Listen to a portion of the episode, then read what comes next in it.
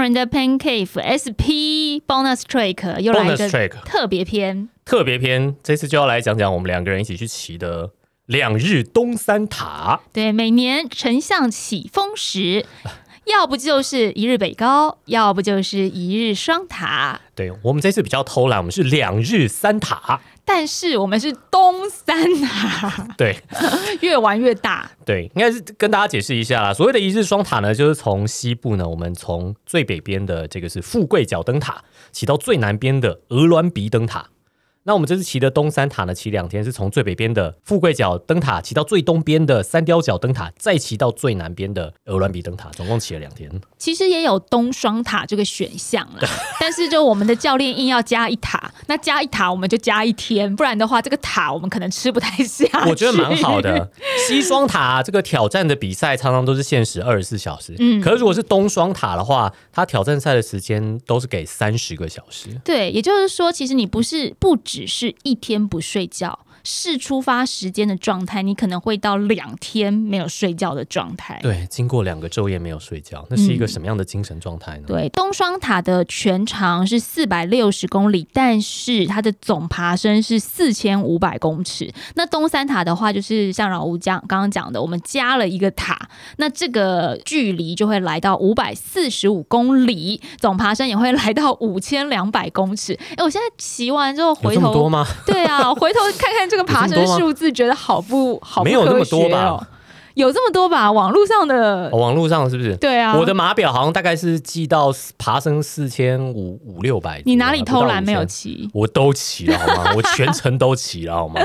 好，我们来聊一下啊。其实这一次的活动呢，我们没有参加任何一场比赛，或者是说有赛事主办单位所去统筹的活动，而是由我们跑团的好友们自发性的、向上性的、激进性的，以及呢非常有理想性的所办理的活动。没有了，我们就想省报名费而已，呃，但是结果花的更多，对对对，吃更好，然后 吃更好，还还请了补给车。对啊，那这个活动呢，主要是因为我们的跑团 MCRT 去年呢，其实。玩过一次西双塔，那大家意犹未尽，觉得希望可以有多一点不一样的回忆啦、挑战啊，所以就有了东山塔的成型。不过因为这次就像老吴说的，我们自己有请保姆车，所以其实我自己在报名参加的时候，我就是保持着一种我去玩乐的心态，因为大家都知道东海岸真的是非常漂亮的，又有地景的变化，同时呢又有很多这个花莲海岸线之美跟台东的山海交汇之美，所以我自己就从头到尾都觉得说，哎，我是要去玩，那我就很开心的第一时间就加一，但我不知道老吴你的心态是，反正别人加一我就加一啊。哦这样子是，你也是蛮好揪的、哦，就你揪我我就去啊，那我揪你跑越野跑。我去啊。哦，好，就这么说定对了。，Xterra 不去，越野跑 OK。所以你那时候心态上面是保持着也是像我一样想要玩乐玩一玩，还是你真的有想要完成这件事情？我想要完成，而且西双塔你一天二十四小时都骑完五百二十公里了，嗯，那两天骑完五百五十公里，这个好像听起来就不怎么样啊。你的意思是说你一刚开始有小看了这件事情是是我没有小看，我觉得我西双塔是咬牙完成的，嗯我东双塔可以不要那么咬牙也可以完成，因为分了两天，因为分了两天还可以睡觉。对，可是因为你看了这个总公里数、里程数，但你没有看总爬升，对，我没有看总爬升啊。对，所以其实没有你想的那么容易。我想说，台湾是一片宝岛嘛，应该都是平原吧？你想太多了。这个路线除了我们刚刚讲的三个灯塔之外呢，我大概告诉大家，一刚开始出发是骑淡金公路，接着是台二线滨海公路，然后到了宜兰，再接上苏花，抵达花莲，沿着台十一线一直走到台东之后还没有结束，因为我们要往鹅銮鼻方向，所以呢，经过爬升到了寿卡铁马驿站之后，你要到满洲，接着才会抵达鹅銮鼻灯塔。所以大家有发现这件事情的蹊跷吗？就是老吴觉得说，哎，西双塔骑一骑没什么问题，平平的，一路平坦，对。可是都被风吹着走。对，但东三塔这个路线，刚刚有听到苏花公路，还有听到寿卡铁马驿站，就知道其实它不是平平的。不是非常不平啊！对啊，我必须要说，苏花这一段我环过两次岛，没有一次骑完过。你都我这次没有环岛，结果就骑完了。真是不可思议。就是因为有坏朋友的我领导再也不。要再骑一次苏花。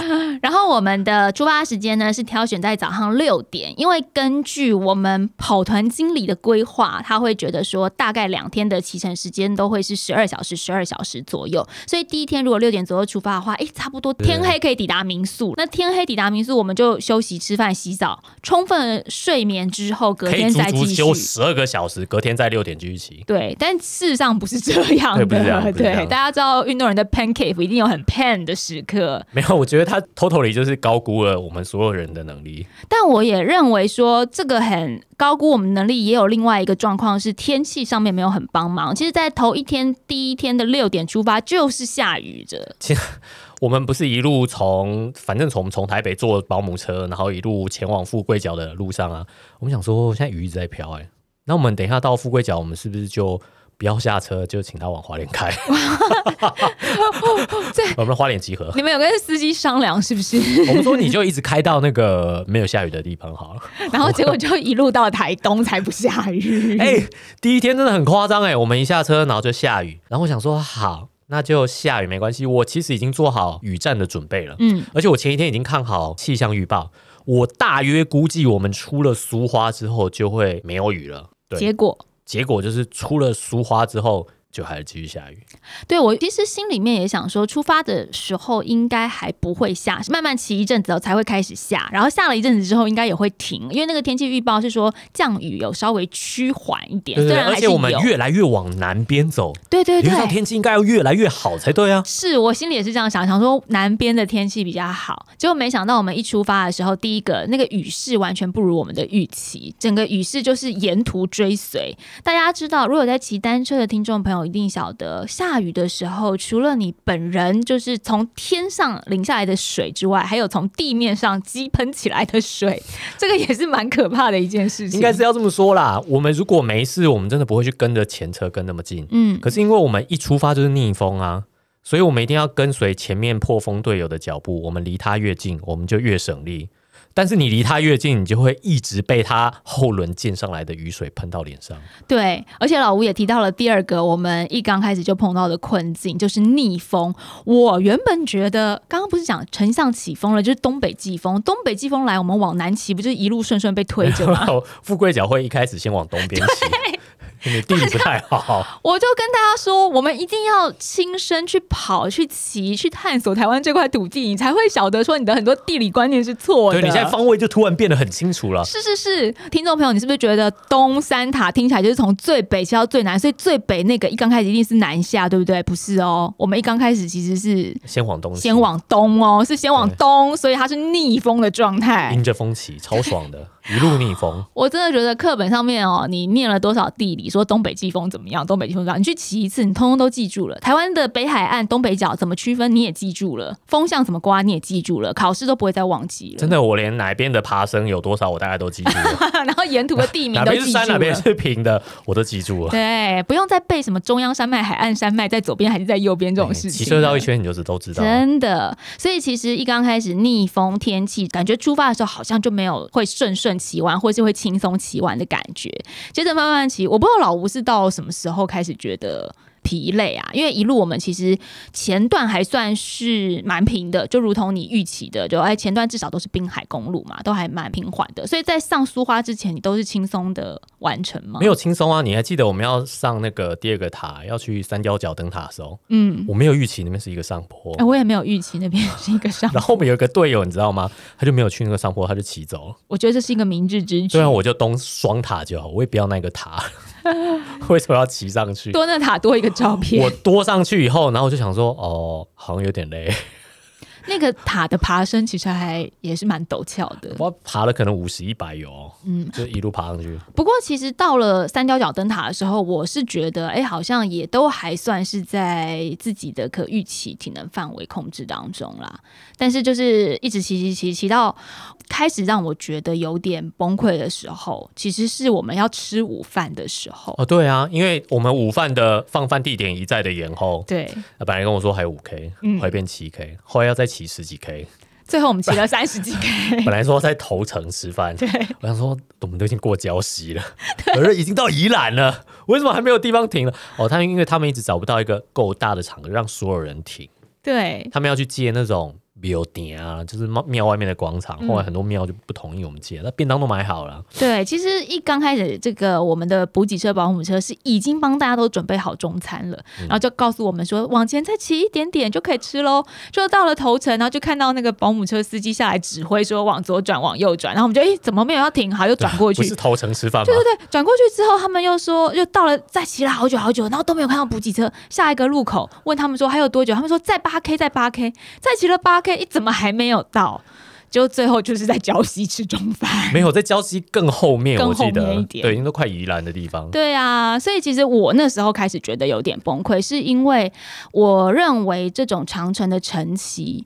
对我来说啦，老吴跟我我们一起骑过 KOM 嘛，其实你很了解我的补给策略就是一直很稳定的进食，就是我不一定要吃一整个便当，可是我必须要在三十分钟，对，比如说二十分钟或是三十分钟，我要稳定的有食物或是能量进入我的体内。那因为那时候一刚开始讲说再骑就是很短就可以吃中饭，我身上就没有带太多的能量胶，就是我没有带我的蜂糖浆，我可能只带了一包。后来我觉得饿的时候，我先把这包吃掉，哎，但还没有到中餐点，这时候我觉得我的身体能量的输出已经开始有点崩坏了。了对对对对对对我的确就是在吃饭的时候，大家就觉得不是很愉快，就是一坐下来以后就觉得，嗯，那什么时候上车？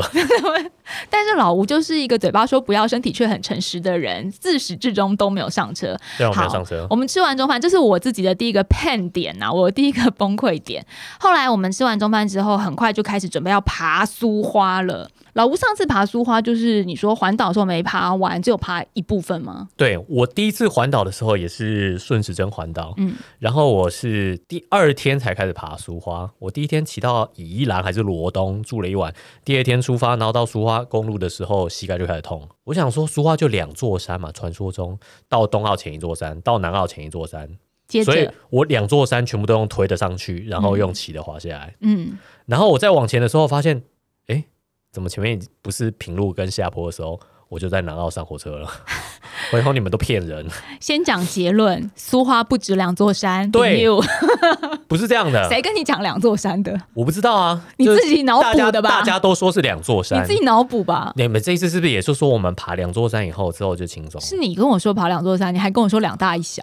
那一小我就想说不是很小，没有没有没有，那一小后面还有坡，一定要严重的告诉大家，不是两座，也不是两大一小，因为两大一小之后还有坡，但那坡也不是一个坡，就是一个绵延不绝的上上下下坡。我觉得那种直上直下的坡啊，都比较干脆，嗯，然后你都可以预期，因为你就觉得到坡顶之后就是下坡。对，苏花前两个坡大概就是这个状况，到冬奥前就是有一座山，到了山顶然后就滑下去；到南澳前也有一座山，到了山顶就是滑下去。我觉得最讨厌的就是南澳到和平这一段，对，就我以为不是啊，那个等高线地形图上面看起来比较平啊，高度图看起来是也蛮平缓的，但是它就是一路缓上。而且它其实缓上之外，它有的坡瞬间陡度也会来到七趴或八趴，其实也没有很缓，对，也没有对，就是也是偶有陡坡。而且你就会觉得坡要停了，在前面那个弯就停了，然后转过去就发现，哎，好像还没有停。简单来说，就是假山头很多。对，绵延不绝，这种最讨厌。嗯，到那个地方的时候，我觉得除了我崩溃之外，我真的也有感觉到老吴的崩溃了。最后我我不是崩溃，我会生气。对对，老吴老吴沿途看到一个坡，就一直在骂说：“怎么又一个？怎么又一个？”不是应该下坡了吗？对，就是前面他都很淡定，对，前面都还蛮淡定的在骑，到后面的时候，我又感觉到说老吴的那个就是情绪已经开始问苍天无语的那种感觉，而且差不多也就是在前两个坡我就已经脱离主集团了。嗯，然后我想说，那我就在后面慢慢骑好了。可是你知道后面慢慢骑，然后又一直迎面而来，一直坡，你就会觉得哦、有完没完，有完没完，而且还一直下雨。然后呢，它这个下坡就是迎面而来的坡，一直有坡。当它有下的时候，它还不能干脆的滑下去，就是说你已经变档变到最重了，想说诶要下坡了要滑喽，结果可能才滑个也许四百公尺，突然又开始爬升，就诶弯又开始坡，转个弯，然后诶又变档又来不及这样子，所以大家后面这一段就是从和平之后的那个连绵不绝的坡，一定要有警觉心，不能被骗了。但我觉得第一天也差不多就到那边就累了。嗯前面两座山很明显的，大家的体力就用的很快。我不知道大家怎样，我就发现我的队友都冲的蛮快的。呃，那因为前面的主集团是真的蛮强的，他们对，觉得有点不可思议不。可思议。然后我要讲的是哦，到了和平啊，其实也还没有结束诶，爬坡也还没有结束诶。因为老实说，大家都觉得到和平爬坡就结束，可是你记得我们到了崇德，其实还在爬坡吗？那一段我觉得最神奇，崇德那边是那一段是另外一个断生气的点，。我跟你讲，那一段就是我们会经过一个苏花改啊，嗯，有一个隧道，那个隧道就是唯一一个机慢车可以骑进去的苏花改的路线。对，然后那时候我们就看到保姆车大哥就在那边说：“哎、你们走另外一边，要走另外一边。”我说：“为什么走另外一边？不是走苏花改看起来比较近吗？”他说：“另外一边风景比较漂亮。没有啦，也不是司机大哥的错，因为其实是他问我们，苏花改是直走，那往左的话就等于是苏我花。们走走旧苏花旧，苏花，在那个地方，我们的队友们都停下来了，因为大家就在犹豫要往前还是要向左行，所以就问了司机大哥。司机大哥就说：“呃，如果要风景漂亮的话，就骑台九线这边就是旧苏花。”结果就有人说：“其实我是想要骑苏花改的。”就有人说。哎，那当然是骑风景美的啊，风景美比较值得啊。然后大家就往那这句话到个左底谁，说的？我忘想骑记了。我怎么样都觉得苏花改看起来比较好，有屋顶啊，没有雨啊。有听这一集的 MCRT 的跑友自己站出来认罪，好不好？是谁说的？就说我们当然要骑比较风景比较美的地方啊，所以大家就往那个左边走了。那我内心是想要直走，可我想说所有人都往左边走，我也不能自己直走啊，这样子万一我迷路了，就也比较危险。我就跟着大家一起往左骑，可是我心里知道，明明就苏跟花改比较平平平的，所以一骑上去开始爬坡的时候，我心里就在生闷气。我想说，为什么我们要走这边？对啊，我一直很生气。可是而且我后来发现，我后来看地图发现，而且那边上上下下就算，他们又多绕了一点路。对，因为大家知道我另一半尼克教练他在花莲是有一个独木舟营地的，所以崇德那段我是蛮熟的啊。然后我就觉得说这段就还要爬、你们确定你要爬吗？可是大家就过去了。然后骑到一半的时候，老吴还安慰我，老吴就说啊这一段，因为我们看到那个清水大断崖了嘛，还有就是整个太平洋这样，老吴就说啊这段确实是比较漂亮啦。我就跟老吴说。我少读书，你别唬我，你骗我不知道。我是一年来几次花莲，我一年 不知道来多少次花莲。这一段漂不漂亮，我会不晓得吗？这一段蓝天的时候超漂亮，可是我们现在阴雨绵绵，这个现在这样叫漂亮？你别唬我了，这样我心里就很生气。刚刚不是说东海岸很美，要骑东海岸吗？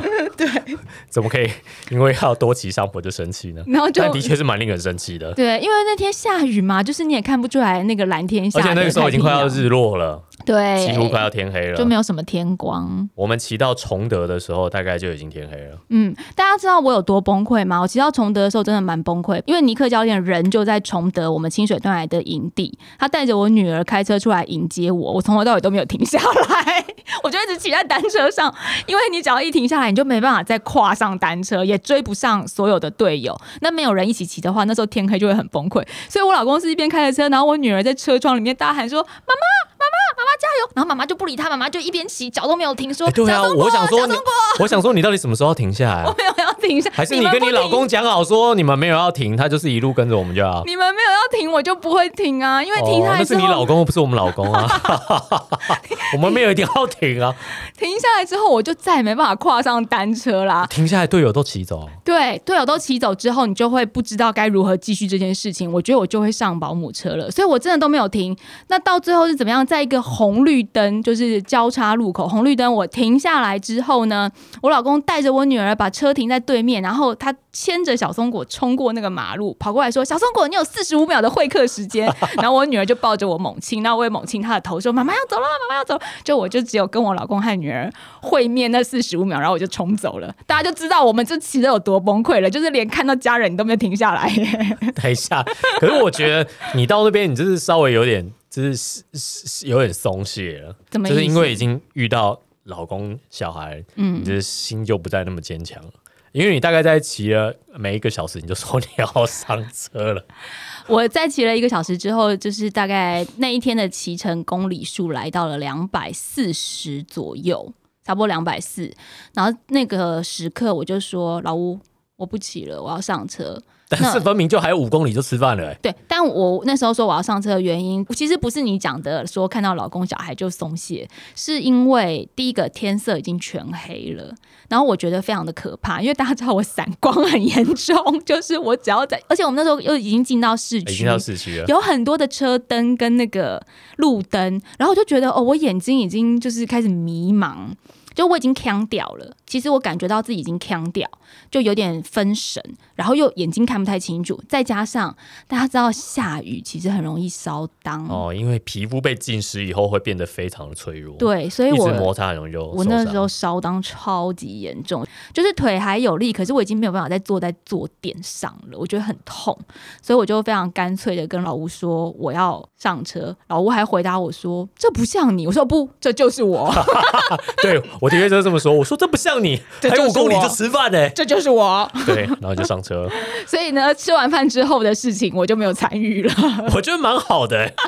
吃完饭那一段，我觉得也是蛮经典的，因为你知道我们一到餐厅的时候啊，就是大部分前面的队友都到了，嗯，然后我还觉得他们是不是已经吃饱要走了？因为他们其实找我们非常多到，他们大概找三十分钟以上吧，嗯，一方面是他们骑比较快，二方面是他们走苏花改真的比较快啊。对啊，我觉得起码走那一段省十分钟，大家要走苏花改好吗？对，就走苏花改，而且骑脚踏车走苏花改听起来就很过瘾了。是啊，我觉得我们那时候还有一直在想，因为前一阵子有那个骑机车的喜事，还是骑脚踏车的，骑脚踏车骑脚踏车不小心骑到苏花改进行急慢车的道路上，就只被罚六百块，然后就被送下来了。然后我们想说，只要花六百块就可以骑苏花改。小朋友不要学。我们一度看到苏花改的标志就想要骑进去，你知道吗？老吴叔叔这个想法，小朋友不要学。但没有啦，因为我们有一段就是不小心差点要骑进苏花改的时候是走错路，嗯，然后还马上被拦下来，啊。因为其实都有工作人员随时在注意，对。对，所以其实你要不小心骑进去还真的不容易。，anyway，他们有节省了十分钟，又比较快，又比较早到，所以他们其实在那边已经快要吃饱的状态了。对，所以他们就先走了。走的时候我其实很想跟，但是我的菜还没上啊。我那时候还问老吴说：“你怎么还在这？你不是还要骑吗？你赶快出发，都已经 d delay 多久了可？” 我炒饭还没来。对，老吴说我的我的饭还没有来，所以大家在长城补给的时候，如果是自己去骑车啊，你要挑餐厅，你要挑一个上菜快一点的，不上菜快一点的，对不然就是干脆就停 Seven Eleven，是预饭团买一买，我吃饱就可以走了。因为老吴在那边应该耽误了，起码真的也有四十分钟。对，但是另外一方面，我就觉得，因为我们稍微有第二有一个第二集团嘛，那第二集团还有几个人要聚一起，我想说，那我们就再凑一个集团，大家一起骑，比较不会寂寞嗯，啊，不然自己骑也太可怕。后来才知道一定要一起骑耶，因为后面那一段实在太可怕了。所以你们后面那段发生了什么事？后面那一段大概就还有七八十 K，然后据说会经过一个叫牛山的地方，会有两个山头，然后就会到我们要住的民宿，然后我们就开始骑。啊我很勇敢的跳出来说，接下来就我破风一个小时，哦，我破风十公里，啊、我想说你破风一个小时好威哦，我就说我破风十公里，十公里之后我们就在看状况，然后我骑骑骑骑，我就破风了二十公里，终于骑到一个没有路灯的地方，我想说，好、啊，没有路灯的地方，大家一起骑好，回头大家都不见了。所以你这样，你没有帮任何人破到风，我没有破到？任何人的风，我就自己骑走了，而且我完全没发现。你这个人做人怎么这样？没有，我已经骑到腔，我也骑到腔掉。嗯我就觉得好，那大概就是这个速度，我只要用这个速度，我就可以一直骑，一直骑，应该就可以骑到民宿。等一下，这是什么超展开？因为你刚刚讲说你破风，然后破了十公里，前面都还有人呢、对、你到后面，我本来还想说，呃，谴责你的队友啊，怎么让老吴一直破风都没有人出来帮忙挺，大家这样子跟不伦不行对啊！啊，十公里之后，我想说啊，啊，算了，我觉得也还 OK，那我就继续骑好了。我分明就跟队友讲说，你们如果跟不上，你就说慢一点，慢一点，慢一点。没有啊，我都没有听到声音啊，刚刚本来想要怪别人，就到后来发现不是他们的错，是你自己放飞人家。就骑骑，就发现都不见。哦，那我就后来就停在一个隧道口，就开始等队友，然后大家就到，然后我们就开始商讨接下来的策略。因为我们在骑的时候就已经一路上坡了，我们想说牛山还没到哦、然后我们就问保姆车大哥，他说：“哦，我跟你讲，牛山之前这一段路也不好骑哦。我想说：“哇，不是说要爬爬一个牛山而已，是牛山前就已经不好骑了。”然后我们就一直爬上坡，我们爬了好多上坡，然后我想说，这牛山前也太难骑了吧！终于到一个坡顶，我们要休息的时候啊，保姆车大哥就说：“哎、恭喜你们，接下来就下坡。”然后我们说那牛山呢？哦，没有，你们刚爬的就是牛山了。那很好啊 我，就不知不觉的骗爬了一个牛山我。觉得这样挺好的、啊。没有，我觉得有点生气。因为你没有心理准备要怎么安排你的晨期输出，对不对？对，因为我前面就是想说，哈，怎么都还没有到牛山就一直上坡，可是不知不觉就骑完了。我觉得也好了，也好了。但是那一段非常的危险，是因为有好长一段路，不论是上坡下坡，全部都没有路灯。嗯，而且又下雨。对，所以晚上骑其实非常的可怕。你们下滑的时候，我听说是真的很危险啊，真的很黑又很滑。你在骑的时候你没有感觉啊，嗯，可是我后来想起来就觉得有点可怕。为什么那时候在前面就说，哎、老吴我要上车放弃，也是因为黄花东我骑了两次，我印象还非常鲜明。在那个黄花东比赛当中，牛山我都爬过，所以我就知道说，我现在就算继续撑下去，到后面牛山那边我一定会放掉，因为这太苦了。然后我就觉得，你都要放掉的，为何不早放掉呢？我想我就是因为大哥跟我讲说还没到牛山，所以我一直没有放弃。我想说我到牛山再放弃。对我跟各位禀报一下，这样子不放弃的老吴，最后回到民宿，因为我先回去嘛，就是我们有一群呃确定不想要在黑暗中骑车的朋友，就率先上了保姆车，开车回到我们的民宿，是位在花莲丰滨。那到了丰滨之后，因为我们的车几乎已经面目全非，全部都是泥，所以到了之后你也没有办法马上休息，就整个都要用水龙头把那个泥全部冲掉一次。还有就是我第一次生平，我骑车骑了这么多年，什么大风大浪、天气多差我也都碰过。你看五岭 KOM 这个霸王级寒流我也有遇过了，但是我从来没有像这一次一样，就我抵达民宿之后，我不知道该怎么办。因为我的全身实在太脏了，脏到我不知道要从何拖起。因为你拖任何一个东西，都会掉一大堆的泥水下来，还有泥沙下来，你的房间就会满地都是泥。所以我完全不知道要先脱什么，我到底要先脱我的裤子，还是要先脱什么？就是你最好的解决方式。好，你说直接站到浴室里面去脱，你也总是要先把鞋子脱掉，因为我们都是穿那个卡鞋嘛，你总是也要把鞋子跟袜套脱掉，你才有办法跨进那个浴缸。我连袜套跟鞋套都没有办法脱，因为上面太泥了。就是你只要脱了一个东西，你就没办法去碰触任何另外一样东西。所以其实我回到民宿的时候也是蛮无措的。那等我跟另外一个女生，我们轮流洗完澡，洗完我们全部的衣服，还不是认真洗，就只是把泥冲掉，把它晾干，把一些装备开始充电啊等等之类的，差不多就已经十一点多，晚上十一点多。然后这时候我们也听到老吴已经回来的声音，也是将近十一点抵达民宿的。大概十点多，快十一点的时候到。对，所以我就觉得，我听到你回来的时候，我心里感到非常的安慰。一方面就是啊，老吴性命无虞；另外另外我讲，还有人比我更惨。另外一方面是哦，老吴性命无虞了；另外一方面是还好我坐车回来了，因为我如果跟着老吴骑，我现在才回到民宿，我搞刚刚那些泥沙啊、装备什么的，我骑不是要一点才能睡觉。真的啊！我一进门，然后就看到有个队友已经洗的干干净净起来，他说要把洗好的衣服要拿去脱水，嗯，我就叫队友我说：“贵哥。”他说：“干嘛？”我说：“等一下到我房间帮我洗澡。”我已经没有力气了。我说：“你们谁来帮我洗一下澡？” 我真的好生气哦！你气什么？你在讲没有好累啊记得柏青哥说的话好，这一切都是你自找的。对对，我找的，对对对，不要埋怨。好，第二天不埋怨，继续一样是六点钟出发。你看这些十一哎、点到，我以为很多人会决定第二天就直接上车、哎，嗯没有，你们团队的力量还蛮大的。对，然后第一天都骑完的人，全部都第二天继续骑；第一天骑比较少的人，第二天继续骑，理所当然了。对啊，可是其实心里蛮抗拒的，为什么？因为一出门又下雨。哦，对，我们本来想说，因为大家知道花莲丰滨这个地方其实已经非常靠近台东了。我想说，我都查好了，第二天就是晴天，没有道理吧？我连鞋套都没穿，不要再相信气象预报的 app 了，一出去就继续下雨。一切的事情都要用最坏的状态去考量跟计划。这是你们快十一点才到，然后大家搞一搞，十二点睡，也没有要晚出发的意思耶，还是一样 Q 六点出发。没有，我以为他们会因为我们很晚到，然后想说啊，我们明天早上就体恤队友，我们就晚一点出发。没有，就是也没有，对比外景还硬哎，真的是。我几乎没睡到。对六点出发，然后就开始又碰到小雨。不过还好，我觉得后半段开始是骑台十一线是比较顺一些的，因为天气确实是慢慢放晴，天气非常好，然后路非常的平，对而，且最重要是呢，一路大部分都是顺风。嗯，虽然顺风我们多半感觉不到，可是你其实大概知道那一段骑那么顺，都是因为顺风的关系。另外还有一个原因就是，我觉得大家经过了第一天的谋合之后，第二天在台十一线上面车流又比较少一些，所以比较能够成两路纵队，适当的用团队的方式，因为大家知道团队一起行进，那个破风效益其实差很多。对，其实骑得蛮轻松的那一路，对对就觉得蛮开心的。对，所以其实如果要进行长期成长程成骑的话，我觉得事前跟队友一起去多骑车、多练一下团骑的状态蛮重要的啦。所以我们第一天其实进度非常的快，对，非常的快。我其实前半部分都只记得，我已经记不得所有的风景了，我只记得前面的轮子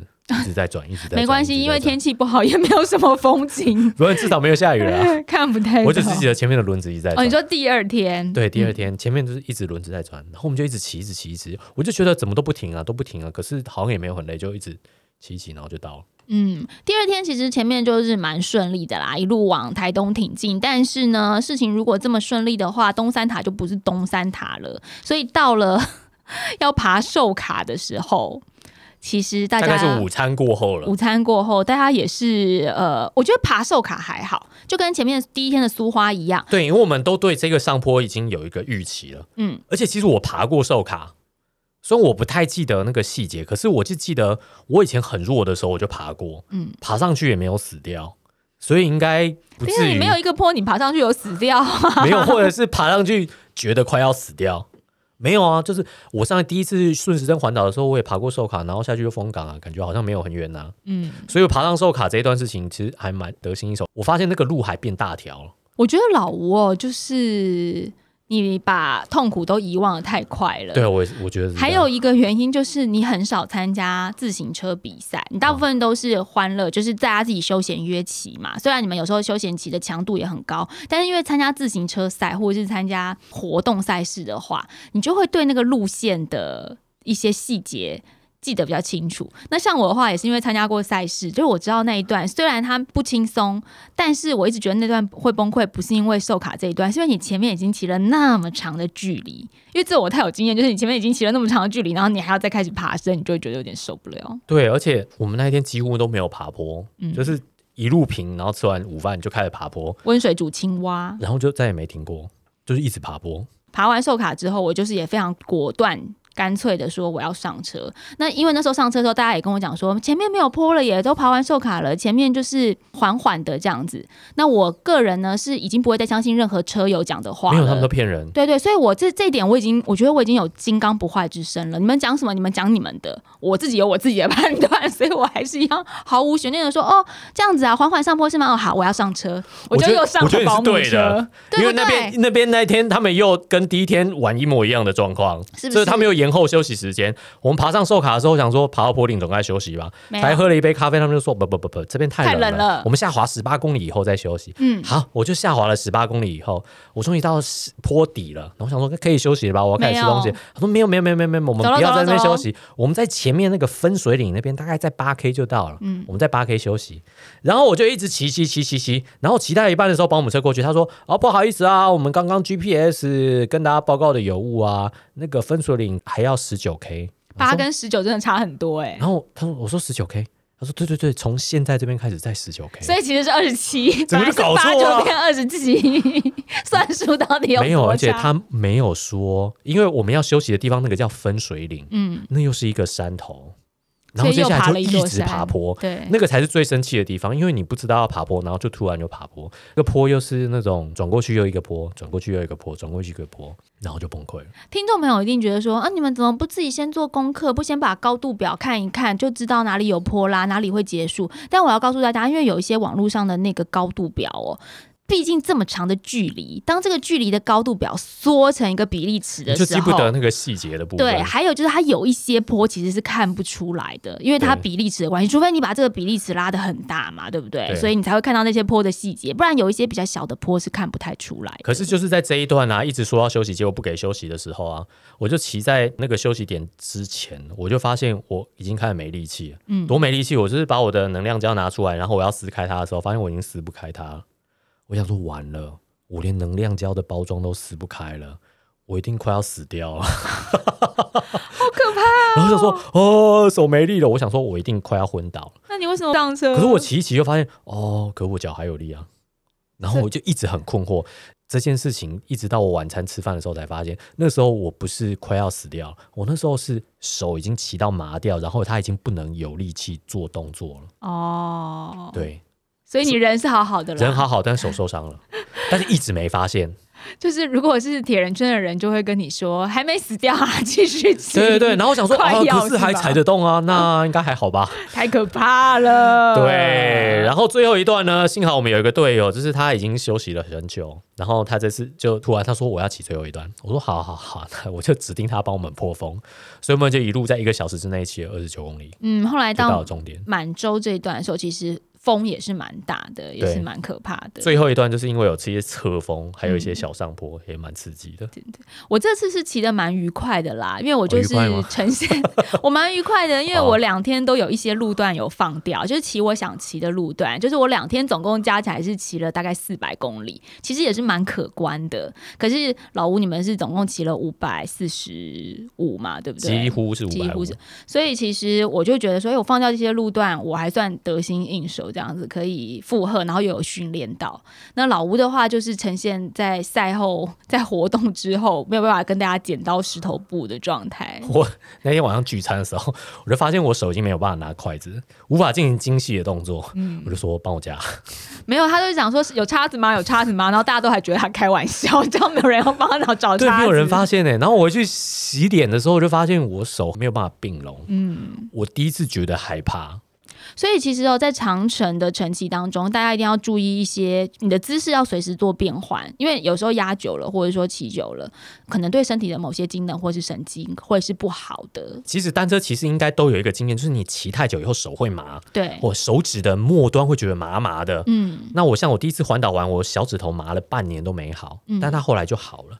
但是我这一次遇到的，它不是麻，它是完全你没有办法控制你的手，然后你的手会没有力气。嗯这件事情对我来说蛮震撼的，因为我的惯用手是右手啊，右手一坏掉，你就发现它虽然是个不严重的伤势，因为其实也不痛。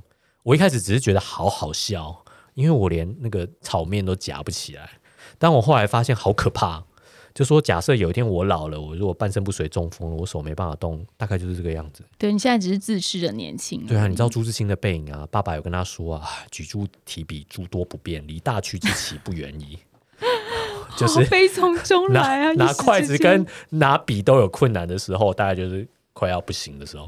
但是我那一阵真的是拿筷子跟拿笔都不行，所以我就真的有吓到。我想说，哇，运动伤害真的不能小觑。真的不能小觑，后面要花很多的时间来修复。对对对，好，那除了路线上面跟大家提点这些我们的经验之外啊，装备上面啊，我个人是建议说，所有的防雨装备一定通通都要准备好，因为这个距离太长了，从最北到最南，冬天其实气温的变化非常的大，所以防雨跟洋葱式的穿法、车衣的穿搭，我觉得是特别要注意。我们要从头到脚跟大家讲解一下。嗯所所谓的头呢，头就是头盔的部分，因为头盔都有缝可以通风嘛，所以头盔你一定要有一个头盔罩。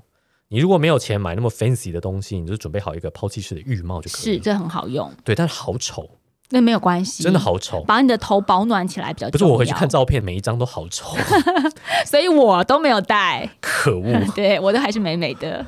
对，然后接下来就是身体的部分，我觉得要因人而异啊。首先，你一定要有一个防水的，嗯，是防水，不是防泼水的，是防水，而且不是风衣，因为有好多种风雨衣，请大家可以上网搜寻，就是单车风雨衣。风雨衣的话，它的防水系数就会是比较高的。因为光是防风的话，那个防水系数其实不够抵挡整天的雨，嗯，或者是稍微大一点的雨。对，对，所以我觉得防雨外套是一定要的。嗯，那车裤的话，我觉得长短还是因人而异。当然，冬天大家会觉得说好像长车裤比较好，可是像我会觉得穿长车裤有点阻碍我的关节对，我会觉得膝盖那踏边。会摩擦对，所以我其实还是选择短车裤。那你可以加小腿套，也许保暖上面会比较好一些。嗯我觉得如果你膝盖不太好，可以加个那个小腿套，嗯，或是它有一个膝盖套，对，我觉得这是个不错的产品。然后脚一定要穿个鞋套，一定要哦。防水鞋套。对虽然它到最后还是会全湿，因为你加了鞋套之后，后面就算有点湿，你吹到风你也不会太冷，嗯，你的末梢神经比较没有那么痛苦。对，大家一定要买，因为老吴啊，就是也在这方面认知很正确。虽然在最后一刻他只买得到粉红色的，可他还是买了，就连粉红色、粉红即便是粉红色的，我还是穿了一路。他都还是穿了一路这样子，就是先暂时不要在意先求帅再求快这件事情。但是我觉得这个装备啊，你应该要提前买、提前测试，因为像我那个鞋套，就是我第一次穿，嗯，然后我第一次脱就把它撕破了，所以它就变成了一个五百九的抛弃式鞋套。那你就可以买跟你车子一样的蓝色鞋套啦，马上就可以换了呢。这是一个天的旨意。对，但我还是对于已经花了五百九，只穿了一天，没事没感到有点生事气。没事，鞋套就是要有两个以上，要配色嘛，要配你的车衣颜色啊，哪样东西不是放心了对不对？对对对，所以经过这一趟之后，我们又知道我们有很多东西要买了。是，那其实呃，大家可能在东北季风起来的时候啊，都会有很多的这种一日系列挑战，从北到南。那我相信不只是东三塔，就是你骑西边的也是一样，就会有很多这种装备上面的考量和需求，还有路线上面。那也把这次我们东三塔的小小回忆跟大家分享一下，希望可以让世人有所警惕，哦，不是，希望可以让世人都勇于挑战。等一下，我们不是有一个友团，就是隔天出发，然后骑了三天吗？就魏华轩、小侯他们那一团呢、对，我们为什么不是骑三天？但是他们骑三天还是很多人上车，超欢乐的因。为实在太长了。对，真真的很长，量力而为，在骑车当中找到训练跟快乐的平衡，我觉得是最棒的一件事情真。的健康完赛最重要。对，希望大家都挑战顺利喽。哦。